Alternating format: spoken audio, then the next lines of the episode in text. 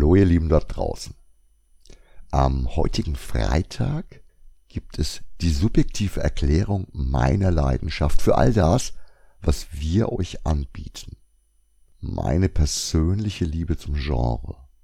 Seit damals, als mir mein Vater die ersten Bücher und Comics mitgebracht hat und mich später dann auf Conventions, Stammtische und Treffen mitgenommen hat. Von der Faszination der schönen Dinge und tollen Erlebnisse. Im Laden rede ich ab und an mal darüber, meistens mit unbekannteren Gesichtern, bei Kunden und Freunden, die mich oder uns und unseren Laden bereits seit langem kennen, bin ich eher sparsam mit solchen Erklärungen und Ausführungen. Ihr wisst ja eh schon alles. Das ist ein Automatismus, der sich nach einer gewissen Zeit einstellt. Im Laden auf jeden Fall. Die Themen werden spezifischer, man redet über einzelne Bücher, über Comics, über einzelne Spiele. Und dabei ist es doch genau das Grundsätzliche, das die Basis schafft. Zu unseren Kundinnen und Kunden zählen die unterschiedlichsten Typen von Leserinnen, Sammlern und Fans. Aber was bin ich?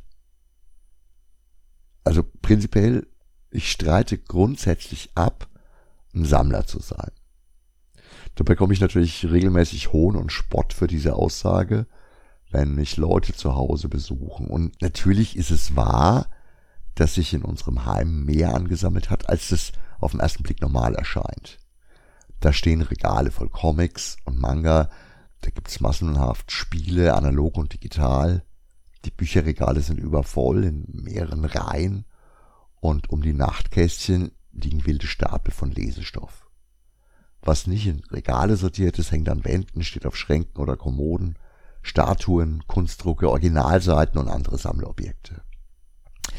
Und das, was man nicht sieht, steht zum Wechsel gerahmt oder gut verpackt, bereit, um in zyklischen Abständen ans Licht gebracht zu werden. Bei weitem nicht alles passt auf die Wandflächen und in Regale. Manches harrt eben in Verpackungen in dunklen Ecken darauf, endlich wieder den Stellenwert zu erhalten, der ihm zusteht. Was zum Teufel veranlasst mich also dazu zu behaupten, ich wäre kein Sammler? Naja, subjektiv verbinde ich mit dem Begriff Sammler das, was ich bei meinem Vater erlebt habe und aus diesem frühen Umfeld als sehr zielgerichtetes Jagen und Sammeln kenne. Anspruch auf Komplettierung als hohes Ziel, fast ohne Anspruch auf Inhalt und Qualität, äußerliche Unversehrtheit natürlich ausgenommen, die gehört natürlich dazu. Ich kenne Sammlungen, die ein unwürdiges Leben in blickdichten, wohltemperierten, gelagerten Kisten wie in der Gruft verbringen. Katalogisiert, erfasst und vollständig abgelegt.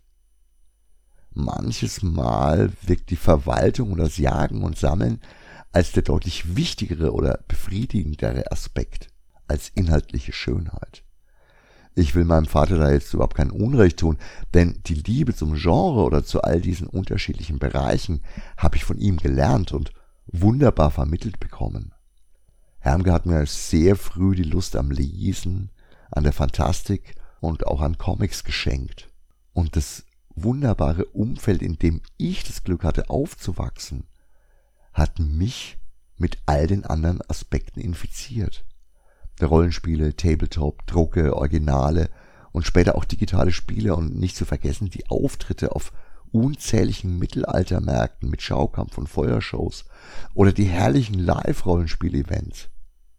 Ganz besonders wichtig waren für mich eben immer die Conventions, die Besuche anderer Läden, anderer Sammler, anderer Menschen.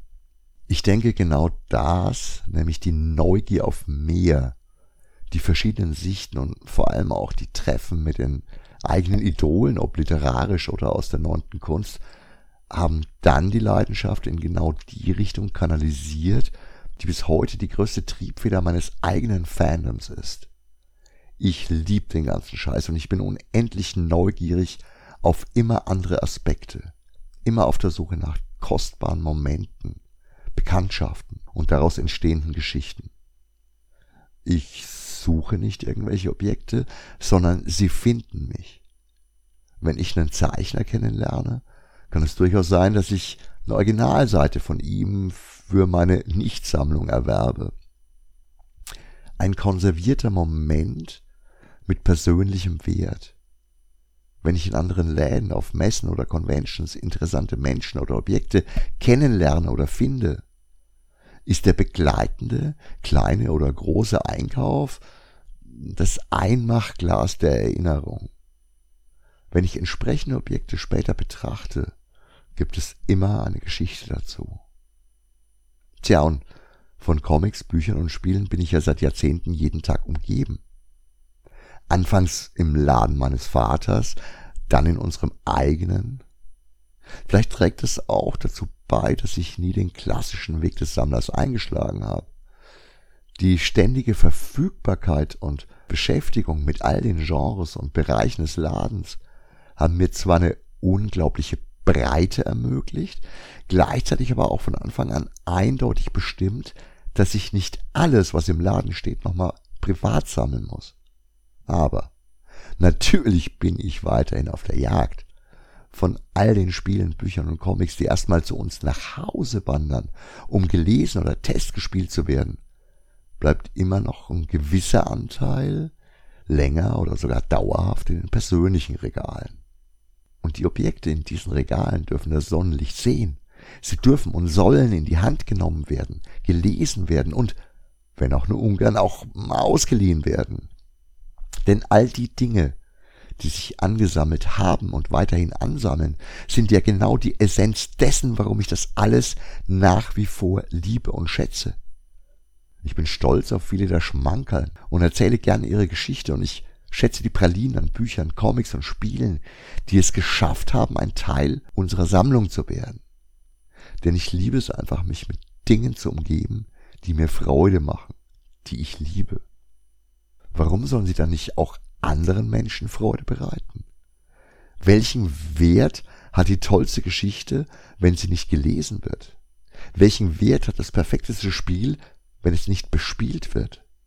Welchen Wert hat der Comic, wenn sich nicht Menschen an den wunderbaren Bildern und der schönen Erzählweise erfreuen können?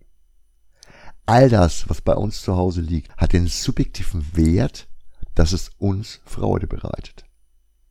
Natürlich ändern sich Geschmäcker und Ansichten im Lauf der Zeit, aber mich wirklich von etwas nach Jahren oder Jahrzehnten zu trennen, das ursprünglich die hohe Hürde der subjektiven Auswahl überwunden hat, wäre wie einen Teil der eigenen Geschichte zu zensieren. Manchmal ist auch die Erinnerung daran, wie ich selbst eine Geschichte zum Zeitpunkt des Lesens wahrgenommen habe und damit das positive Momentum, das durch das Betrachten des Objekts geweckt wird, viel wichtiger als die Tatsache, ob der Film, das Buch, das Comic oder das Spiel tatsächlich gut gealtert sind. Die Geschichte der Dinge ist mir persönlich wichtiger und das Glück, das ich in dem Moment empfunden habe, als ich es meiner Sammlung oder Nichtsammlung zugeführt habe. Das schöne Gefühl, sich mit Dingen, die etwas bedeuten, mit Geschichten und Bildern zu umgeben, ist etwas, das mir immer viel gegeben hat und auch heute Teil meines persönlichen Glücks ist. Sich mit Dingen umgeben, die schön sind oder eben persönlich besonders und wertvoll da ich mit euch ja eben nicht oder nicht so oft über dieses Thema spreche, habe ich es zum Inhalt der heutigen Folge gemacht. Wenn ihr bis zum Schluss dran geblieben seid, hat es euch offensichtlich interessiert. Wenn nicht, auch nicht schlimm. Mehr als schwärmen wäre ja missionarisch. Und das bin ich nur ganz selten. Ich wünsche euch ein schönes Wochenende. Morgen bin ich mal wieder samstags im Laden. Wenn ihr wollt, sehen wir uns. Für heute auf jeden Fall erstmal wie immer.